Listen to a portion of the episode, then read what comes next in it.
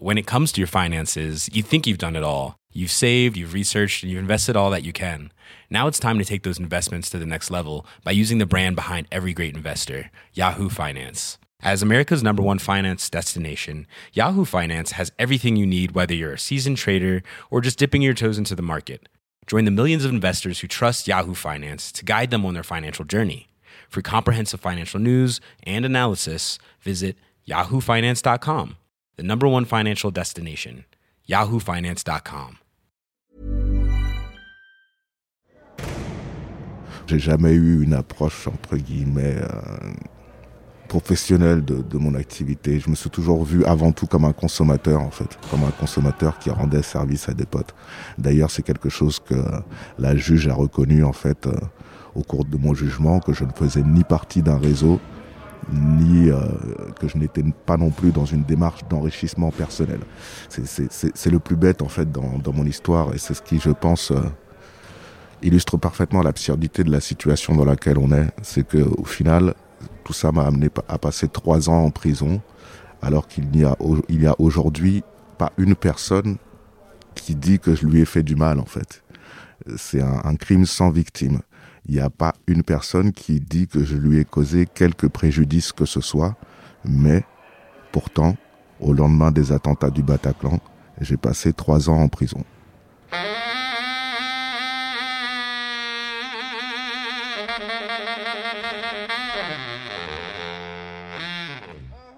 L'absurdité de la situation, l'absurdité de la répression. Pour beaucoup de consommateurs en France, la prohibition du cannabis n'est pas grand-chose de plus qu'un désagrément au quotidien, parfois un combat politique, éventuellement une question philosophique. Mais pour Eric, la question est devenue très concrète. Il se l'est prise en pleine gueule. L'absurdité lui a coûté trois ans de sa vie. Nous avons voulu interroger l'histoire de la prohibition du cannabis en France, questionner les fondements de la répression, et puis évaluer ses effets pervers, et notamment son caractère discriminatoire. La prohibition du cannabis est-elle raciste? C'est l'épisode 21 de Banana Kush. Mais qu'est-ce que vous fumez, colonel? Des bananes. Vous en voulez? Oh non, merci. Moi, avec plaisir. Le trafic de la banane connaît une embellie. Une drogue interdite. La banane tient la première place. Et pourtant un produit qu'on consomme la plupart du temps en cachette. Rien ne peut résister au lobby de la banane. C'est un fléau Nick, la radio présente Banana Kush, le podcast de culture du cannabis. Camille Diao, Christophe Paillet. Si la voix que vous avez entendue en introduction vous a rappelé quelqu'un, c'est que vous êtes un auditeur attentif de Banana Kush. Souvenez-vous, Eric était le personnage central de notre 15e épisode sur la surconsommation de cannabis en prison.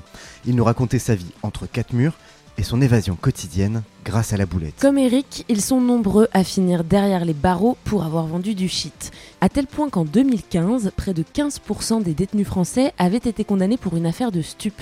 Et on ne va pas se mentir, parmi eux, les Noirs et les Arabes sont surreprésentés. Alors on a commencé à s'interroger, à se demander c'est quoi le problème? La weed ou la police? La drogue ou son interdiction? À l'été 2020, le mouvement Black Lives Matter a ressurgi aux États-Unis. Et avec de nombreux articles qui reviennent sur l'histoire raciste de la prohibition des drogues dans le pays. Aujourd'hui, outre-Atlantique, le taux d'usage de cannabis est le même chez les Noirs et chez les Blancs. Et pourtant, un Noir risque dix fois plus d'atterrir en prison pour une affaire de stup. Alors on s'est demandé ce qu'il en était chez nous, dans notre douce France. Cette France où les banlieues sont systématiquement pointées du doigt, du 9-3 au quartier nord de Marseille. D'où vient la prohibition du cannabis? Quel est l'impact réel de la répression? Et s'applique-t-elle à tous de la même manière? Pour y répondre, il nous fallait évidemment parler avec un ancien dealer condamné, un flic des stupes et un sociologue. Et c'est avec le premier, notre poteau Eric, que nous avons entamé la discussion. Des bananes Encore un de ces vieux stéréotypes. Tu n'aimes pas les bananes? Si, j'adore les bananes, mais ce que je déteste, c'est votre façon de dire.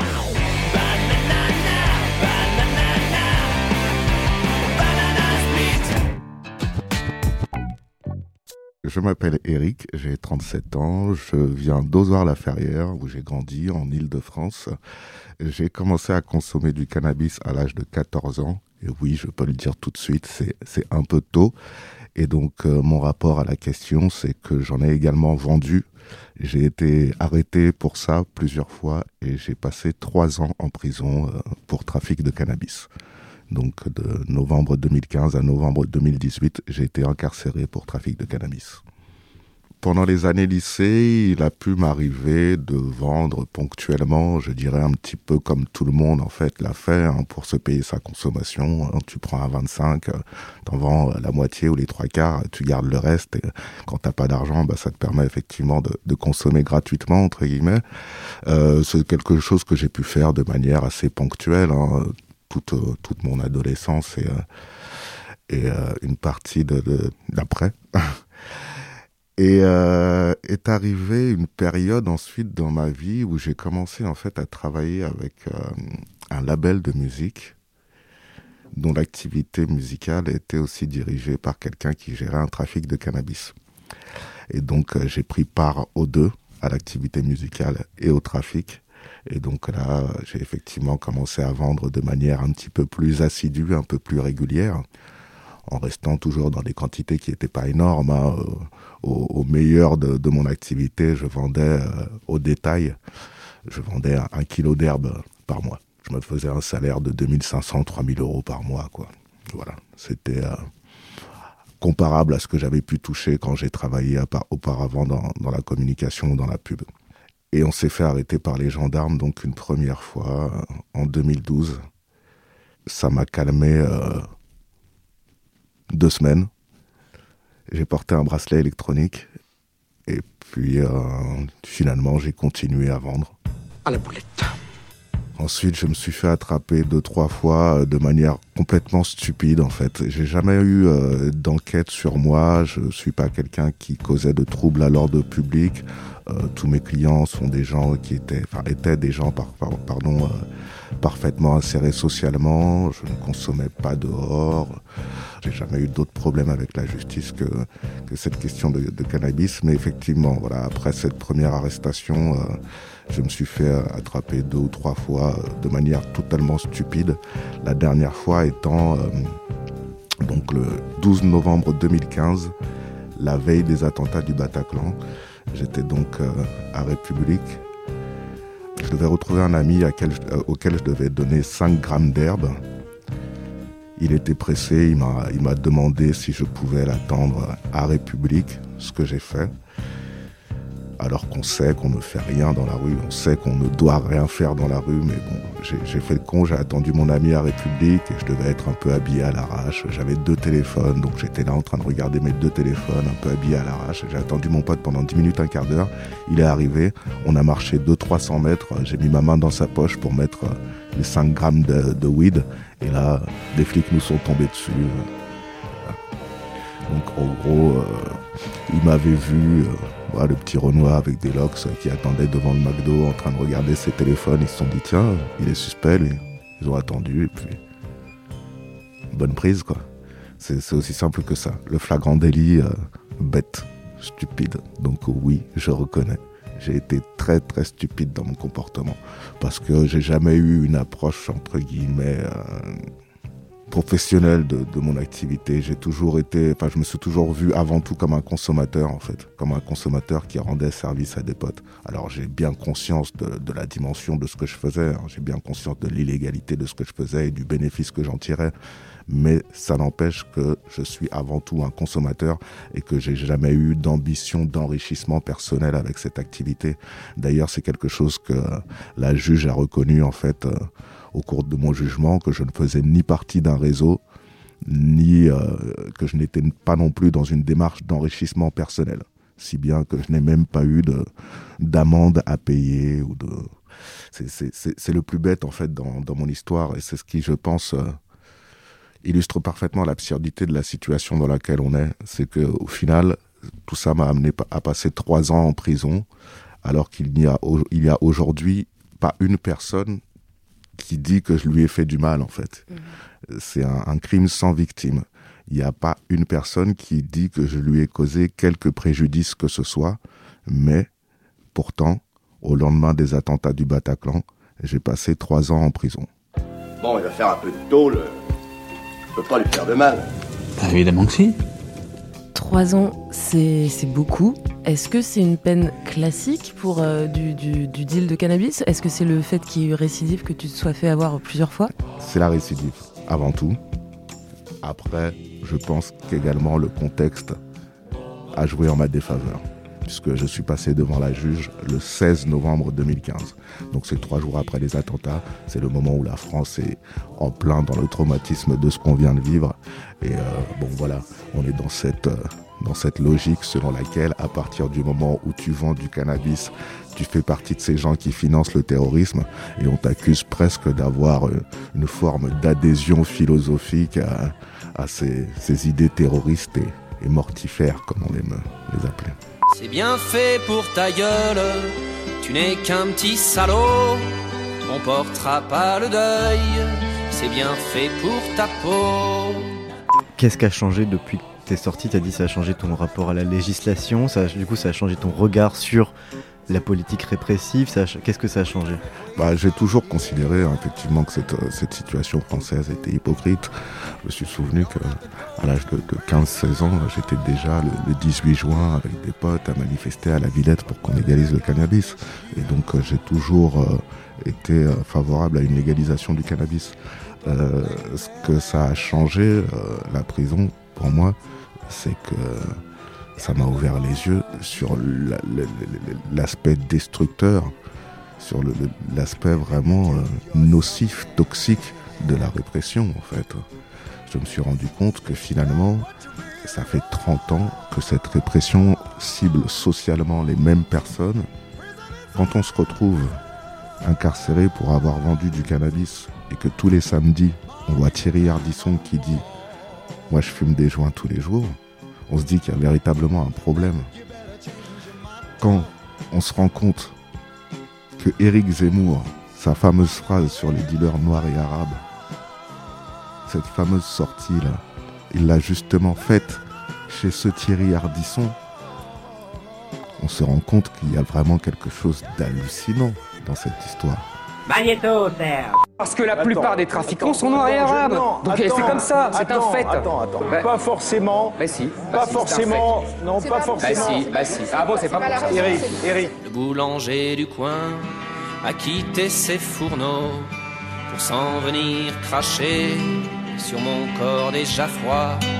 Il dit, je suis pas raciste, mais quand même les bicots, chaque fois qu'il y a un sale coup, ben il faut qu'ils en soient. La phrase de Zemmour, elle n'est pas complètement fausse, mais elle est représentative de quoi? Elle est représentative du nom, des, des, dealers qui sont en prison. Elle est représentative des dealers qu'on voit dans les reportages de Bernard de la Villardière. Mais est-ce qu'elle est représentative de la consommation de cannabis en France? Non. Donc quand on sort cette phrase sans expliquer quelles sont les raisons qui, sociales qui amènent effectivement telle ou telle catégorie de population à se tourner vers le deal alors que la consommation touche toute la population de la même manière? Là, on a un propos qui est une, une volonté de nuire. On n'est pas dans l'explication de faits. On, on, on, donne une direction, on a une motivation qui est très malsaine. Et toi, ce, en ce 12 novembre 2015, euh, quand t'attendais ton ami à République, si t'avais pas eu de dreadlocks et si t'avais eu la peau un peu plus claire, tu penses que ça serait passé autrement pour toi? Ah, Bien évidemment, bien évidemment. Ah non, mais c'est clair. Bah, euh, je suis pas, je suis pas le premier à me plaindre de racisme. Hein. Bon voilà, je m'appelle Eric. J'ai la chance de parler euh, comme je parle. Merci papa. Et euh, donc bon voilà, j'ai pu effectivement être confronté à du racisme dans la vie, mais je suis pas en train de crier tout le temps au racisme. Mais pour autant, le fait est que oui, oui, de toute façon, aujourd'hui, il est clairement établi que quand on est noir ou arabe, on a X fois plus de chances de se faire contrôler.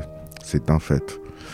Donc, on a X fois plus de chances de se faire contrôler, mais tout autant de chances d'avoir du cannabis dans la poche que qu'un blanc, qu'un asiate ou que, enfin que, que, que n'importe qui, puisqu'encore une fois, la consommation de cannabis touche toute la population de la même manière à peu près. Donc aujourd'hui, on a cette répression qui va toucher les personnes noires ou arabes.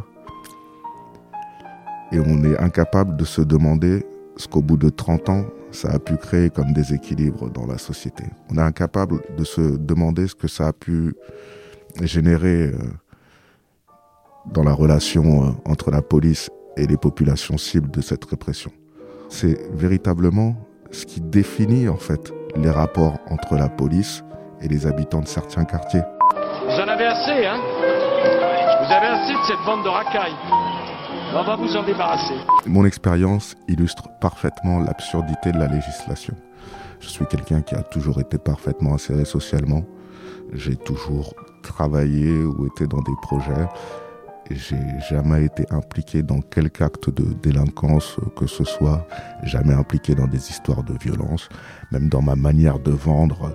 voilà, je ne vendais pas à des inconnus, je ne vendais pas à des mineurs, je ne consommais pas dans des lieux publics. Et donc, euh, quand on regarde tout ça de très près, on se rend compte qu'en fait, notre répression alimente la délinquance. Notre répression alimente la défiance à l'égard de la police. Notre répression est vraiment véritablement toxique et, d'une manière transverse en fait, parce que ça touche vraiment à, l'éducation, à l'économie, à la sécurité, à, l'ensemble des sujets en fait. Si moi, mettre en avant mon expérience peut ouvrir les yeux à certaines personnes et, leur faire comprendre l'urgence qu'il y a à, s'intéresser à cette question, j'en serais le plus heureux. Moi, c'est pas tellement les Français qui m'inquiètent, c'est les trafiquants de drogue. C'est souvent les mêmes. People are strange when you're a stranger. Faces look ugly when you're alone. Women seem wicked when you're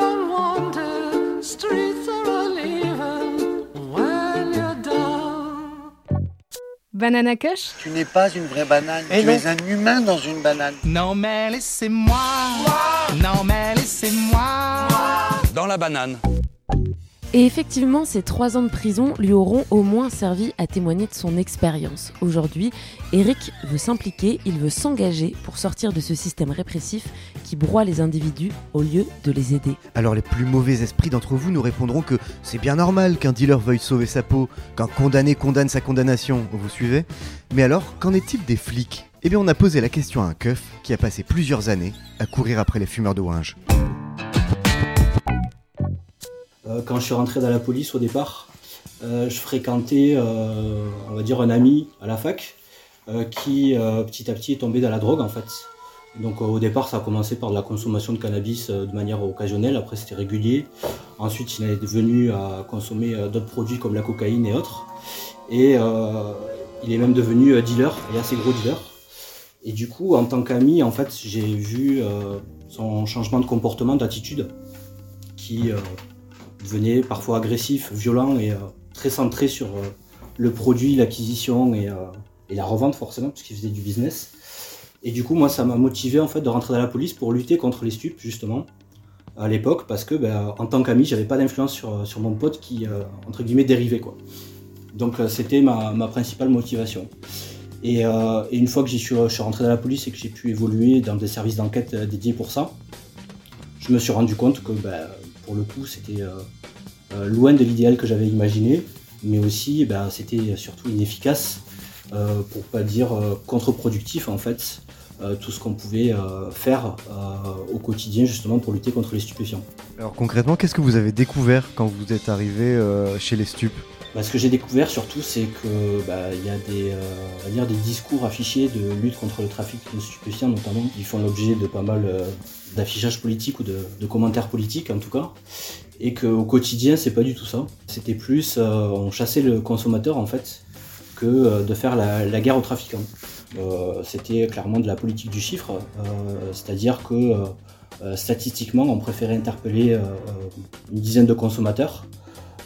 ça rapportait 10 affaires élucidées puisque dès qu'on interpelle un consommateur, l'enquête est résolue puisqu'on a trouvé le produit stupéfiant sur lui. Donc, euh, donc voilà, du coup, ça faisait euh, monter un peu les statistiques. Et euh, au détriment d'un travail de fond et de qualité qui pouvait être fait sur ben, vraiment des réseaux organisés ou des trafics à plus grosse échelle. Donc au quotidien, en gros, je me retrouvais à, auditionner des gens qui étaient parfois placés en garde à vue pour avoir un gramme de shit sur eux ou des fois un joint ou du moins pas grand chose. Cette, politique du chiffre, Elle découle de quoi C'est la hiérarchie, il y a une pression qui est exercée sur euh, les policiers au quotidien pour euh, ramener du chiffre, des affaires résolues, des arrestations bah, C'est un, mode de fonctionnement en fait, depuis euh, pas mal d'années, qui a été d'ailleurs mis en place à l'époque par Nicolas Sarkozy, qui a été ministre de l'Intérieur en 2002. En gros, l'idée c'était de, de, pouvoir évaluer l'activité de la police. Sauf que les critères d'évaluation, c'était le nombre d'interpellations, le nombre de gardes à vue ou le taux d'affaires élucidées. Et donc forcément, pour bien être évalué, il faut présenter des bons chiffres, qui ensuite servaient à l'explication politique de lutte contre la délinquance au sens large. Et euh, du coup, ben, ça se ressent au quotidien euh, par une pression, à savoir que tous les mois, il faut remplir des tableaux statistiques, il faut surtout se tenir à ce que les chiffres soient euh, au moins aussi bons que le mois précédent. Et ben, ça pousse à, une dérive qui fait que, ben, vu que c'est plus facile et que ça prend moins de temps d'interpeller des consommateurs, on, se focalise sur les consommateurs plutôt que de se, focaliser sur les, trafics ou les réseaux criminels. Alors, est-ce que vous avez euh, des anecdotes, des exemples concrets de choses que vous auriez vues ou vécues sur le terrain qui, qui illustreraient un peu cette absurdité à laquelle vous avez été confronté en tant que policier euh, au STUP? Une des, absurdités, c'est une expérience que j'ai eue avec euh, bah, justement un des consommateurs qui était convoqué pour une audition dans le cadre d'un trafic et euh, c'était quelqu'un en fait qui était, euh, on va dire, invalide à cause du sida notamment, et qui avait des douleurs chroniques assez, assez énormes et qui se déplaçait difficilement avec une canne. Mais il avait quand même insisté pour, euh, pour venir participer à l'audition. Et je me suis retrouvé en fait avec quelqu'un en face de moi qui m'expliquait que bah, il pouvait pas se passer de, de, pour soulager la douleur. Et il m'a expliqué comme ça pendant peut-être une heure son quotidien euh, parce qu'il voulait justement témoigner bah, de l'absurdité de faire la chasse aux consommateurs. Et effectivement, c'est une, des expériences, on va dire, une des rencontres qui m'a un peu marqué dans, ma carrière de policier, parce que ce jour-là, j'ai quand même un petit peu déconstruit mes préjugés euh, autour des consommateurs, euh, parce que ben, je voyais qu'il y avait vraiment euh, une utilité, une logique de la consommation qui n'était pas euh, une logique de délinquance ou de rébellion ou d'opposition à l'autorité, quoi, pour, pour caricaturer. Du coup, quand on doit faire du chiffre, quand ce sont les consignes, comment ça se passe? Où est-ce qu'on va pour trouver des consommateurs euh, de cannabis euh, ou autres à verbaliser? Forcément, pour attraper, euh, pour attraper des gens qui viennent d'acheter leur barrette ou leur, euh, leur petit sachet d'herbe, c'est plus facile d'aller les cueillir à la sortie du point de deal, en fait. Donc, euh, l'essentiel, on va dire, des, des interpellations dans ce cadre se passait au, autour de, de, de points de vente qui étaient en général dans des quartiers euh, euh, dits euh, sensibles, qui sont en fait ouais, des quartiers populaires. Quoi. Donc la chasse aux consommateurs se fait pas dans les beaux quartiers, c'est en général dans les quartiers pauvres où il peut y avoir justement du deal sur place. Est-ce que cette politique, du coup, cette logique-là, elle a une conséquence sur les relations que vous pouvez avoir en tant que policier avec les habitants de ces quartiers populaires? Bah, Forcément, le fait d'être, d'avoir une, une, énorme présence, on va dire, dans ces quartiers, contrairement d'ailleurs à ce qui peut être dit ou euh, certains quartiers seraient abandonnés par la police, c'est faux. Et effectivement, ben, d'avoir toujours les mêmes secteurs ciblés, ça peut générer de la frustration. Euh, déjà des voisins, euh, des riverains qui se plaignent du trafic et qui disent mais attendez là vous êtes en train d'attraper les acheteurs mais les dealers à côté qui foutent le bordel vous leur faites rien quoi en fait vous les les interpellez pas vous etc donc déjà ça génère ne serait-ce que la, la, frustration des habitants et puis bah, au-delà de ça, c'est euh, ma malheureusement les, mêmes personnes qui sont contrôlées à chaque fois, dans le sens où euh, ben, c'est des personnes qui n'ont pas les capacités financières de se faire livrer à domicile, comme c'est le cas en région parisienne notamment. Et euh, ben, souvent, c'est des, très jeunes ou, des gens qui n'ont pas forcément, les moyens et sur qui on tombe à chaque fois ben, pour faire le chiffre justement et de ramener une interpellation pour, pour du stup qui sera une affaire élucidée. Quoi. Est-ce qu'on peut dire du coup que euh, dans sa forme actuelle, la, répression, elle est discriminatoire de fait, même si c'est pas inscrit dans la loi? Euh, On s'imagine tout de suite euh, en tant que policier que quelqu'un qui va avoir le look basket sur vête dans un quartier et qui sera en plus noir ou arabe, malheureusement, les policiers considèrent qu'il y aura plus de chances d'interpeller quelqu'un qui aura des stupéfiants. Donc oui, de fait, il y a de la discrimination. L'amende forfaitaire qui a été euh, mise en place euh, depuis, je crois, le mois de septembre 2020, qui permet de verbaliser euh, les, les, consommateurs quand ils sont pris, entre guillemets, en flagrant délit sur la voie publique, est-ce que ça a changé quelque chose dans votre métier au quotidien? Alors, dans mon quotidien, non, du tout, parce que là, je suis maintenant dans un autre fonctionnement, on va dire, en termes d'enquête. Mais j'ai des collègues qui la pratiquent et qui ont des retours et qui, eux, par exemple, m'ont expliqué qu'ils avaient des consignes tous les mois euh, d'avoir une obligation d'interpellation de tant de personnes.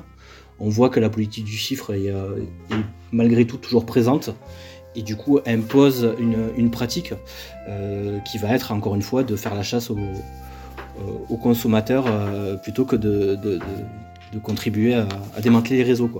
Et ce d'autant plus que ben, les consommateurs qui vont être interpellés dans le cadre de l'amende, ça va être euh, forcément euh, dans la rue, euh, en extérieur, et forcément ça va toucher des populations euh, de manière générale plutôt pauvres. Euh, par rapport à, encore une fois, à quelqu'un qui est plus, plus aisé, qui peut se faire livrer euh, euh, sa consommation à domicile sans prendre le risque de se faire interpeller, donc d'avoir une amende forfaitaire. Est-ce que du coup les questions que vous vous êtes posées, que vous vous posez toujours, cette réflexion euh, sur le sens de la répression, de, la politique des drogues en France, est-ce que ce sont des questions dont vous pouvez faire état euh, au sein de la police? Est-ce que c'est des débats que vous avez entre policiers? Est-ce que euh, ces interrogations peuvent être entendues? Alors, il y a quand même un, changement, parce qu'il y a quelques années encore, c'était un sujet un peu tabou euh, pour caricaturer, sans reprendre des mots euh, qui ont été euh, publics, mais euh, la drogue c'est de la merde. Euh, donc, euh, euh, pas trop d'échanges sur, ce su- sur ces sujets-là avec mes, collègues, mais euh, je dirais depuis ces dernières années, on arrive quand même à avoir des débats autour de ces questions. Et euh, bon, c'est pas avec tout le monde, hein. il y en a qui sont vraiment fermés à l'idée euh, euh, de dire de toute façon la drogue c'est illégal, donc euh, il n'y a pas besoin de changer la législation, elle est comme ça, on l'applique, en gros, sans trop se poser de questions. Et euh, il y en a d'autres qui, euh, qui se disent, ouais, ben, de toute façon, euh, vu le, le- le niveau de consommation et, et l'argent que ça génère, après tout, pourquoi pas légaliser, quoi. Parce qu'en même temps, j'imagine que vous ne devez pas être euh, isolé à, souffrir en fait même de, de cette euh, frustration, avoir l'impression de travailler dans le vide, d'être inutile, voire euh, de provoquer un certain nombre d'effets pervers par cette politique répressive, cette politique du chiffre. Bah déjà, pour en souffrir, entre guillemets, il faut en avoir conscience. Beaucoup n'en ont pas forcément conscience, quoi. Enfin, je veux dire, autant on peut avoir des échanges entre nous de manière informelle, autant individuellement, euh, chaque policier va va pas remettre en question euh, toutes les lois qu'il applique pour des raisons euh, de légalisme, en fait. C'est-à-dire que le policier, est là pour appliquer la loi, il n'est pas là pour se poser la question de savoir est-ce que la loi devrait être différente. On n'est pas non plus très nombreux à se poser des questions sur bah, est-ce que la politique publique menée de manière générale par la police est efficace ou pas, etc. Ou d'affirmer que euh, il faudrait une inflexion de la politique pénale en France, c'est pas le cas, clairement.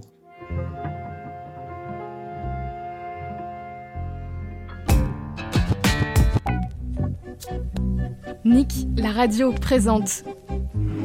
Il a une banane dans l'oreille. Ouais, il a une banane dans l'oreille. Ah ouais, il a une banane dans l'oreille. J'ai une banane dans l'oreille Vous auriez pu me le dire que j'avais une banane dans l'oreille De quoi j'ai l'air, moi?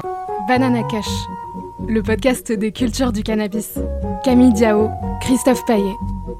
Aujourd'hui, ça fait dix ans que Jules est policier. Il a passé trois ans dans le groupe anti-stup d'un commissariat avant de rejoindre une équipe d'enquête contre les trafics, poste qu'il occupe toujours aujourd'hui. Et en parallèle, il a rejoint l'IP, L-E-A-P, une association qui rassemble policiers, magistrats et acteurs de la chaîne pénale engagés pour une réforme des politiques des drogues en France et dans le reste du monde. Car le problème est global et ses racines sont historiques. Aux États-Unis, par exemple, la prohibition des drogues s'est mise en place au début du XXe siècle dans une optique raciste qui s'en cachait à peine. Dans les années 30, l'artisan de cette politique s'appelait Harry J. Henslinger, alias le McCarthy de la drogue, commissaire fédéral aux narcotiques. Sa guerre à la drogue visait explicitement les minorités. Tenez, par exemple, on lui prête la citation suivante. La plupart des consommateurs de marijuana aux États-Unis sont des Noirs, des Hispaniques, des Philippins et des artistes. La marijuana amène les femmes blanches à rechercher des relations sexuelles avec les Noirs. Fumer fait croire aux darkies qu'ils sont aussi bons que les hommes blancs. Et que tu ça, Pinocchio Ils sont que t'as appris à causer comme ça, toi Mais ta flèche, bonhomme, où tu l'as, là? Avant de conclure cet épisode, après le flic et l'ancien dealer, on est parti à la recherche d'un savant, quelqu'un qui ait étudié en détail les politiques des drogues en France, qui puisse mettre en perspective nos deux témoignages. Et c'est là, Christophe, que tu as rencontré Michel Kokoreff. Oui, Michel Kokoreff est sociologue, il enseigne à l'université Paris 8 et il est notamment l'auteur de La drogue est-elle un problème? Usage, trafic et politique publique. Michel Kokoreff, euh, bonjour. Bonjour. Merci beaucoup euh, d'avoir accepté notre invitation dans Banana Kush. Peut-être pour commencer, on va revenir aux sources de la prohibition en France. De quand datent les toutes premières mesures d'interdiction du cannabis? Il me semble que ça a commencé euh, à l'époque de la colonisation. Oui, alors en gros, on sait que euh, les, consommations euh, se développent sur fond d'orientalisme, d'exotisme dans la seconde partie du 19e siècle. On se souvient de Baudelaire et d'autres poètes chantant les vertus du cannabis, mais aussi de l'absinthe, voire de l'opium. Mais le tournant sur le plan juridique, c'est les années 12, 1912 1916 où euh, notamment les Américains, qui est déjà le gendarme du monde, imposent euh, aux, différents membres de la Société euh, des Nations une législation rigoureuse sur la prohibition de ces substances dites à l'époque vénéneuses. Et en France, c'est la loi de 1916 qui a comme caractéristique de ne pénaliser que l'usage en société et en 1970, euh, il y a cette loi qui est votée un 31 décembre, s'il vous plaît, à l'unanimité, qui euh, alors accentue euh, la, pénalisation puisqu'il n'y a plus de distinction entre usage public et usage, usage privé, et qui alors repose sur deux piliers. D'un côté, c'est une loi à vocation sanitaire c'est-à-dire qu'elle euh, considère l'usager euh, de drogue comme un malade, et en même temps, elle a un pilier euh, répressif ou un pilier pénal en considérant l'usager comme un délinquant. Le fait est que le répressif, le pénal, prime sur le sanitaire alors pourquoi 1970 euh, Parce que en fait, il y, a un contexte, euh, disons, à la fois national et international. Évidemment, on sort des événements de mai et juin 68, euh, donc qui vont constituer une sorte de déflagration dans la société française, qu'il s'agit de réprimer, de disqualifier, et puis, il y a aussi au niveau international cette guerre à la drogue qui est déclarée par le président Richard Nixon en 69. Bon, on est donc dans un contexte quand même très particulier. Et alors, euh, bon, les sociologues parlent parfois de, panique morale. C'est quoi une panique morale, me, direz-vous? Bah, c'est, euh, elle, surgit au moment où une personne ou un groupe de personnes est désigné comme une menace pour les valeurs euh, d'une société, pour les intérêts d'une société. Donc on pourrait dire que hier c'était les hippies et aujourd'hui ce sont les femmes voilées et, euh, les, euh, et, les, et barbus. Bon.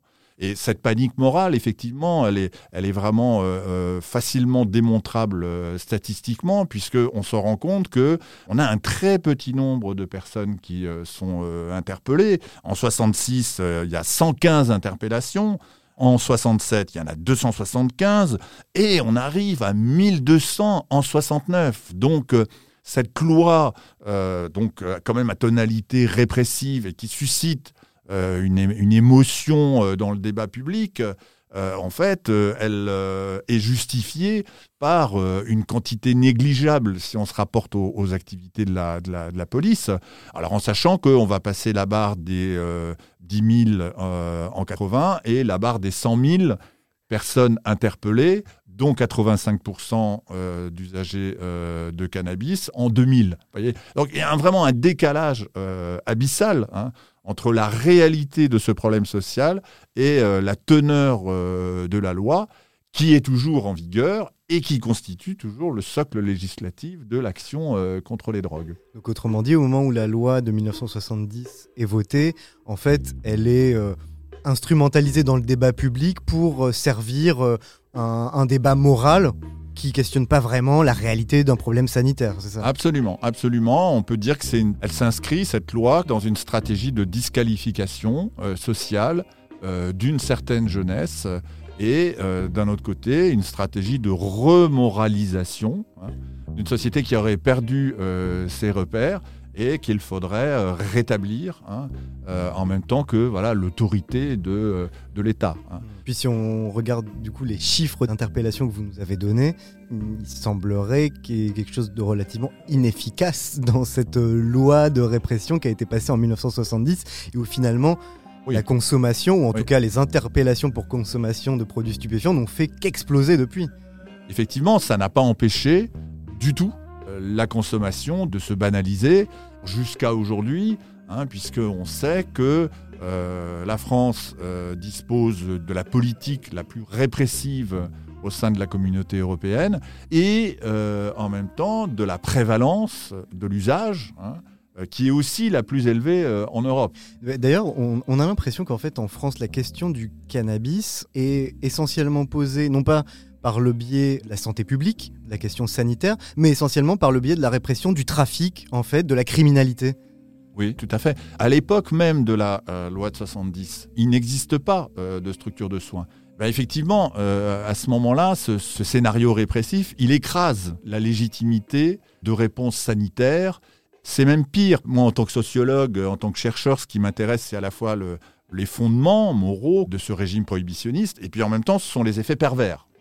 Et donc, parmi les effets pervers, ce modèle répressif, il favorise euh, la prise de risque, euh, il pèse sur euh, la santé publique parce que se développe toute une culture de la, de la clandestinité, faute de, solutions officielles. Donc, il y a un certain nombre d'effets pervers qui sont dommageables pour, pour la société dans son ensemble. Vous êtes aussi spécialiste, vous avez étudié les banlieues françaises, la question du rapport de la police à ces banlieues. Est-ce que aujourd'hui la répression du trafic de cannabis se concentre principalement sur ces banlieues populaires françaises. Et qu'on peut dire que cette euh, prohibition est devenue un, outil de contrôle, un- une arme en, en quelque sorte de la police pour intervenir dans ces quartiers, pour contrôler la population dans ces quartiers L'hypothèse qu'on fait avec mes, collègues dans la, catastrophe invisible, c'est que les drogues ont été un outil central de construction sociale du problème des banlieues.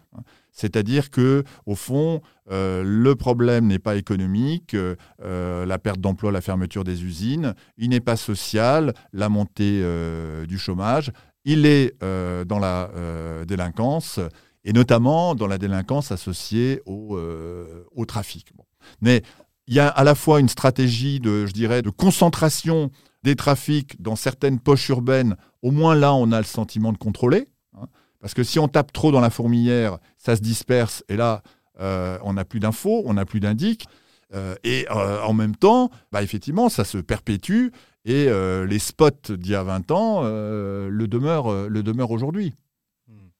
Est-ce que, est que cette politique de prohibition, c'est un outil pour la police pour intervenir dans, les- dans ces quartiers-là En fait, un, prétexte, entre guillemets, pour entrer dans une espèce de, guerre active ou passive d'ailleurs, euh, qui s'installerait comme ça dans les rapports de force entre la police et la jeunesse de banlieue? Alors le chiteux est efficace d'un point de vue policier. Le chiteux est rentable. voyez Une équipe, euh, par exemple, euh, des baqueux, donc les brigades euh, d'action euh, anticriminalité, bah, au fond, s'ils veulent faire du résultat, s'ils veulent faire du chiffre, et c'est pas si, c'est qu'ils sont obligés, ils sont astreints hein, à, faire du, chiffre, ils ont deux possibilités. Soit euh, ils font euh, des chiteux, euh, donc des petits usagers, hein, voilà. Soit ils font des ILE, des infractions à la législation sur les étrangers. Donc ils font des sans-papiers. Donc dans ce sens-là, effectivement, il y a une instrumentalisation. Après, euh, ça, serait, un peu réducteur ou schématique de- de- d'en rester là. C'est-à-dire qu'on sait bien, notamment concernant euh, ces cités euh, pauvres, ces cités reléguées, qu'il y a un enjeu de territoire qui se joue. Et que depuis plusieurs décennies maintenant, l'enjeu, c'est de reconquérir les territoires perdus de la République, hein, d'aller dans les dites zones de non-droit. Et donc, ils vont dans ces zones de non-droit. Et bah, qu'est-ce qu'ils font? Euh, Eh ben, ils font du contrôle d'identité. hein, parce qu'ils n'ont que ça comme outil. On leur a dit que la prévention, c'était plus euh, d'actualité. Euh, donc, surtout pas jouer au foot avec les, jeunes. Donc, ils font du contrôle aux faciès. hein, répété, discriminant, qui effectivement fait monter la pression, qui conduit à ce que la prochaine équipe soit éventuellement mal accueillie, qui les conduit eux-mêmes à débarquer comme une sorte d'armée d'occupation. Hein, et avec toutes les dérives euh, qu'on connaît jusqu'à récemment les affaires de Mortier. Alors justement, si on regarde le profil euh, des personnes interpellées pour consommation ou trafic Mm. de produits stupéfiants, est-ce que la prohibition est euh, discriminatoire? C'est pas la loi en soi qui a un caractère euh, discriminatoire. Par contre, les politiques pénales qui découlent de la loi et surtout les pratiques euh, policières ont un caractère euh, discriminatoire. Alors on n'a pas de statistiques ethniques en France, mais par exemple euh, dans À l'ombre du monde, Didier Fassin montre très bien que effectivement dans les euh, 170 et quelques prisons françaises, il y a une surreprésentation, allez, des Noirs et des Arabes. Bon, voilà. Et pourquoi? Ça c'est un effet du filtre policier. Et évidemment, on ne peut pas s'empêcher de comparer ce qui se passe en France avec ce qui se passe euh, aux États-Unis, même si là, bon, là, euh, le, New Jim Crow, comme dit euh, Michel Alexander, est sans proportion. C'est-à-dire que là, c'est 1% de la population américaine qui est, qui est incarcérée et une grande partie des Afro-Américains. Est-ce qu'on passe à côté d'une réalité sociale en France qui est la diversité des profils sociologiques des consommateurs, blancs, CSP+, étudiants, etc. Alors, d'un côté, il y a une massification de la consommation, euh, à l'évidence, et pas simplement euh, en France, euh, qui montre que, en fait, l'idée d'une société sans drogue est un mythe. Ce que montrent les, données dont on, dont on dispose, très intéressantes, par exemple, les données sur les établissements scolaires, où on voit que c'est dans les établissements hors euh, sectorisation, euh, genre euh, zone d'éducation prioritaire, hein, donc éventuellement boulevard Sébastopol ou en face du, Luxembourg, qu'on va trouver plus de consommateurs, donc éventuellement parmi les petits blancs de classe moyenne et supérieure, que dans les établissements en zone d'éducation prioritaire. Donc il y a ces deux tendances, c'est-à-dire qu'à la fois il y a une massification et qui fait que bon, c'est pas que tout le monde fume, faut pas exagérer quand même. hein, bon. Euh, mais au fond, le, le- le- le consommateur peut être n'importe qui. On voit très bien ça aussi pour la cocaïne. Euh, Et en même temps, euh, on voit que contrairement à ce qu'on pense, euh, c'est plutôt euh, plus on monte dans la hiérarchie sociale et plus les consommations euh, sont, euh, sont fréquentes, mais elles sont cachées. Nick, la radio.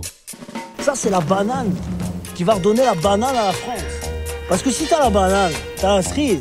Si t'as la cerise, t'as le gâteau. Si t'as le gâteau, t'as la crème. Si t'as la crème. Banana Kush, le podcast des cultures du cannabis.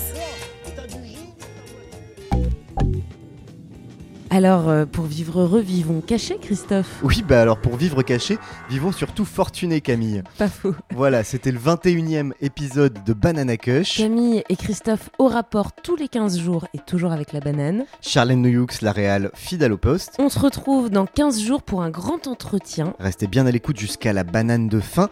On vous laisse quelques indices. D'ici là, prenez soin de vous et prenez soin de nous aussi sur les plateformes et sur les réseaux sociaux. Allez, ciao. Ciao. Ici Nika, chanvre Marie-Jeanne, opium à chiche, Blanche-Neige, stick, kiff, trip et joint,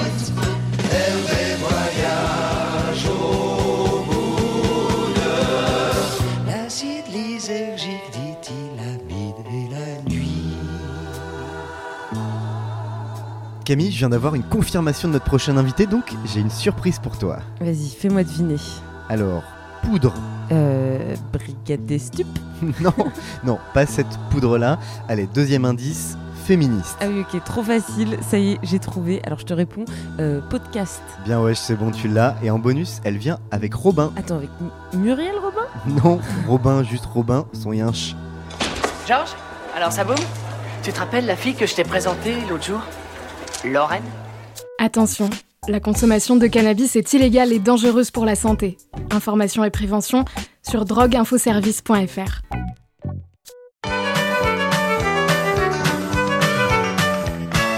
Oncle Paul et tante Jeanne sont des gens bien trop sérieux.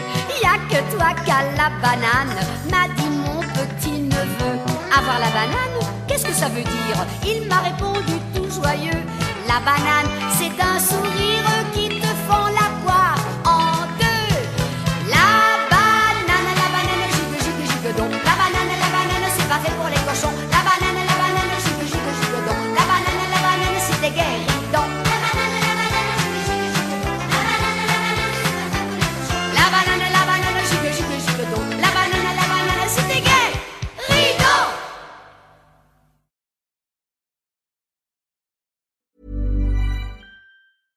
When it comes to your finances, you think you've done it all. You've saved, you've researched, and you've invested all that you can. Now it's time to take those investments to the next level by using the brand behind every great investor, Yahoo Finance. As America's number one finance destination, Yahoo Finance has everything you need, whether you're a seasoned trader or just dipping your toes into the market.